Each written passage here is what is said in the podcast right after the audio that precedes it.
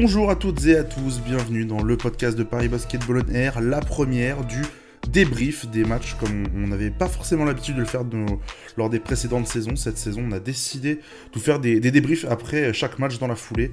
Et, euh, aujourd'hui, bah, c'est la première édition. Et quelle première édition? Avec un, match extrêmement serré qui a terminé en prolongation entre le Paris Basketball et, la JL Bourg. Pour m'accompagner aujourd'hui, nous serons deux sur ce format. Et aujourd'hui, en duo avec moi, c'est Antoine. Salut Antoine. Salut Flavien, salut à tous.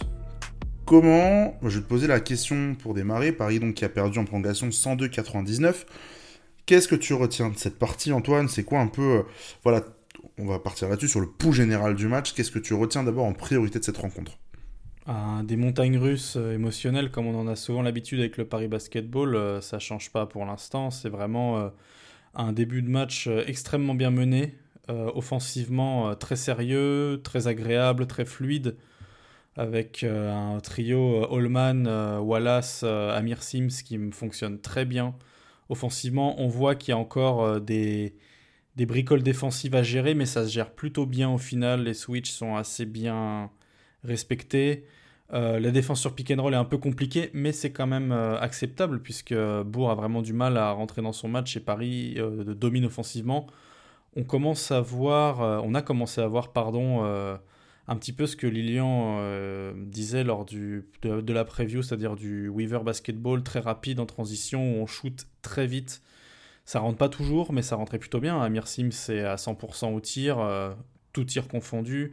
Tyrone Wallace, c'est pendant très longtemps à 7 sur 7 au tir aussi, à 100%. Kel Holman a une bonne réussite. Enfin voilà, une équipe euh, parisienne qui, qui gère bien sa rencontre jusqu'à basculer dans dans, quelque chose qu'on a déjà vu, même si c'est pas la même équipe, c'est quelque chose dont on a l'habitude, c'est-à-dire qu'on les laisse revenir petit à petit, on, les laisse grappiller des points et au final euh, on se retrouve à, bah, aller courir derrière une prolongation et à, chuter sur des pertes de balles et vraiment sur des tirs faciles, des, des défenses qui sont totalement ratées, des séquences défensives totalement ratées. Donc euh, ce que je disais au début du match sur le côté, une défense qui a du mal à se mettre en place, qui a totalement lâché. Euh, en fin de match. C'est vraiment dommage.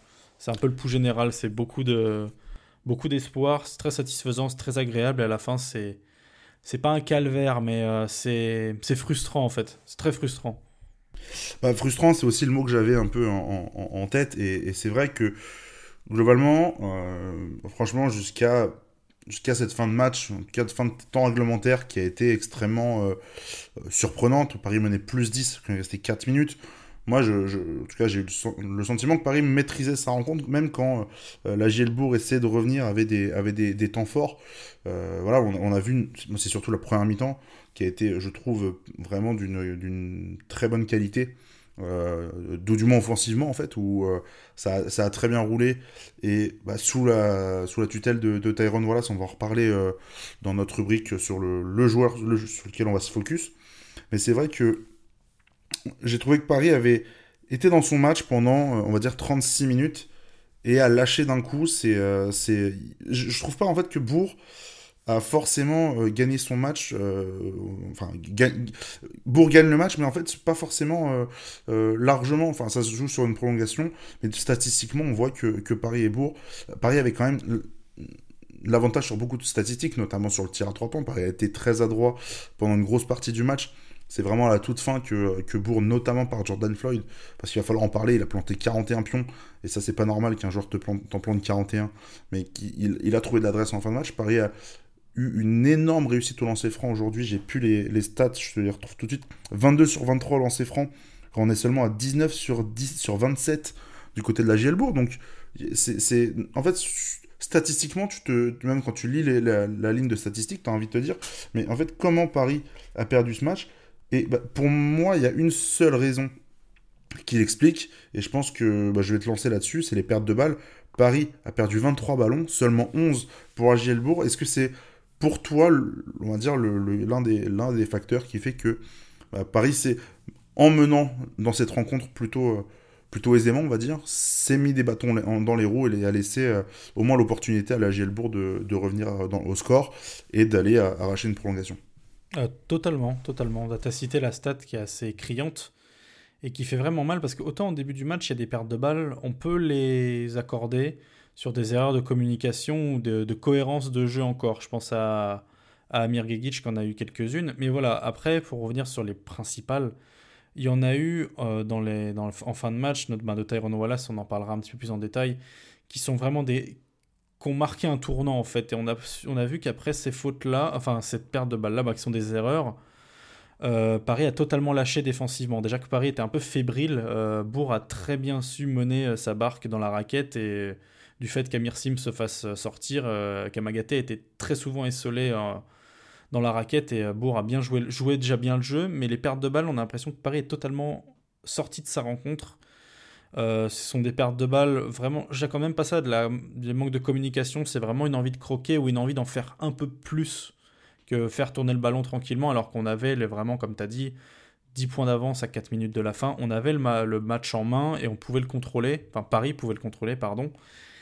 Et euh, à force de vouloir en faire trop, bah, tu te retrouves dans cette situation où euh, tu perds un ballon et ton monde s'écroule face à une équipe qui n'est pas, comme tu l'as dit, spécialement meilleure que nous, mais qui va être plus efficace euh, dans le fin de match. Est-ce que ça va être parce qu'ils sont poussés par leur public ou, comme tu as dit, par un Floyd qui a eu une réussite assez insolente?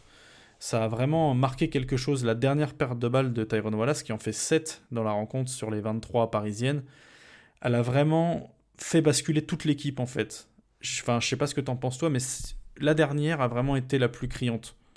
Ah non, bah la dernière, c'est si vous l'avez, si vous avez vu le match, en tout cas, c'est une perte de balle euh, où globalement il donne vraiment le ballon à son à son adversaire. Il a deux coéquipiers qui sont autour de lui et, euh, et vraiment c'est du main, c'est limite du main à main en fait avec euh, avec le défenseur de, de Bourg-en-Bresse. oui, en fait, en fait, elle pose le tournant sur cette fin de match, mais je me dis en fait limite et c'est peut-être là-dessus où je voulais en venir sur euh, notre rubrique sur l'aspect tactique du, du, jour, sur euh, le, côté, euh, on a une première mi-temps où Paris développe un basket vraiment bah, de qualité, hein, 55 points marqués, même s'il y a eu un, temps faible à un moment, Paris s'est quand même remis dedans et a retrouvé, a retrouvé de l'adresse avec... Il y a quand même eu deux shoots au buzzer dans les premiers et deuxième. Euh, qui ont permis quand même. Tu gagnes 6 points au buzzer sur, euh, sur un mi-temps, c'est quand même beaucoup. Ça donnait déjà une belle avance à Paris. Et puis tu, tu vois petit à petit que l'écart se, l'écart se réduit, même si Bourg ne revient pas vraiment au contact. je trouve vraiment que la deuxième mi-temps est, moins bonne dans l'attitude. C'est surtout ça en fait. Et, que, euh, et que sur, sur les 20 minutes qui, qui ont été la, deuxième mi-temps, c'était très poussif. Paris se tenait parce que euh, se, tenait à se tenait à flot et, gardait son avance euh, du mieux qu'il pouvait, mais c'était vraiment pas pas, l'idéal. En fait, ce, euh, Bourg reste dans le match alors que Paris aurait vraiment pu enfoncer le clou et, et, et, je sais pas dans le troisième quart-temps dire il y aura pas de match en fait. On mène plus 25, vous allez jamais revenir. Et, et, plus, au lieu de ça, bah voilà, Bourg a, a végété à 10-12 points toute, la, toute la deuxième mi-temps. Et c'est comme ça, en fait, c'est que tu laisses un espoir à une, équipe qui, tu l'as dit, est poussée par son public à domicile, c'est la première de la, de la saison. Et en fait, tu laisses juste un petit espoir à, ton adversaire de, pouvoir te renverser, et c'est exactement ce qui se passe, parce que cet espoir, tu le, euh, caractérises par l'immense deuxième mi-temps de Jordan Floyd, qui, simplement était hors norme, qui prend des tirs qui sont pas des bons tirs, qui sont des tirs extrêmement compliqués, mais c'est des tirs qu'il va mettre, c'est des tirs qui, euh, permettent à Bourg de prendre de la confiance euh, sur toute la deuxième mi-temps, euh, et, voilà, de prendre cette, cette opportunité que Paris a laissée, en fait, de pouvoir revenir. Toi, sur, cette, sur ce changement première mi-temps, deuxième mi-temps, qu'est-ce qui t'a marqué vraiment le plus?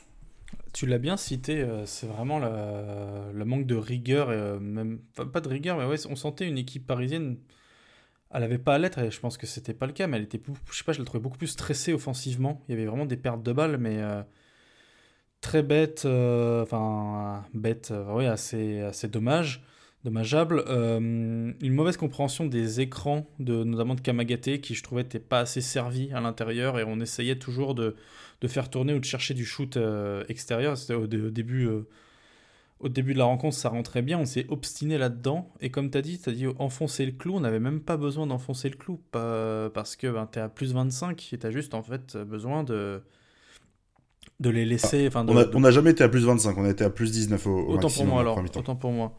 Mais c'était une idée, euh, c'était l'idée du plus 25, tu reviens pas. Mais voilà, bah, c'est ça, c'est ce que indirectement tu fais comprendre à ton adversaire. On leur a laissé espoir parce que par notre jeu offensif, on était vraiment poussif.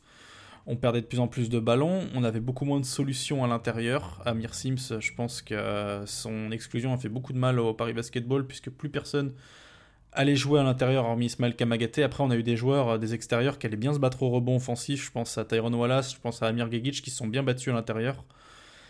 Mais ça a été ouais, là, un travail offensif qui était beaucoup plus rouillé, beaucoup moins euh, fluide qu'en première mi-temps où vraiment ça jouait vite, ça... on a retrouvé du demi-terrain et c'est un petit peu ce qu'on disait euh, lors du premier podcast, c'est quand une équipe adverse, même, et là encore j'ai l'impression que c'était fait indirectement, ben, te fait jouer un basket qui n'est pas celui auquel tu es habitué, où tu cours beaucoup moins, où tu te retrouves à jouer une possession qui est beaucoup plus longue et à jouer sur du demi-terrain.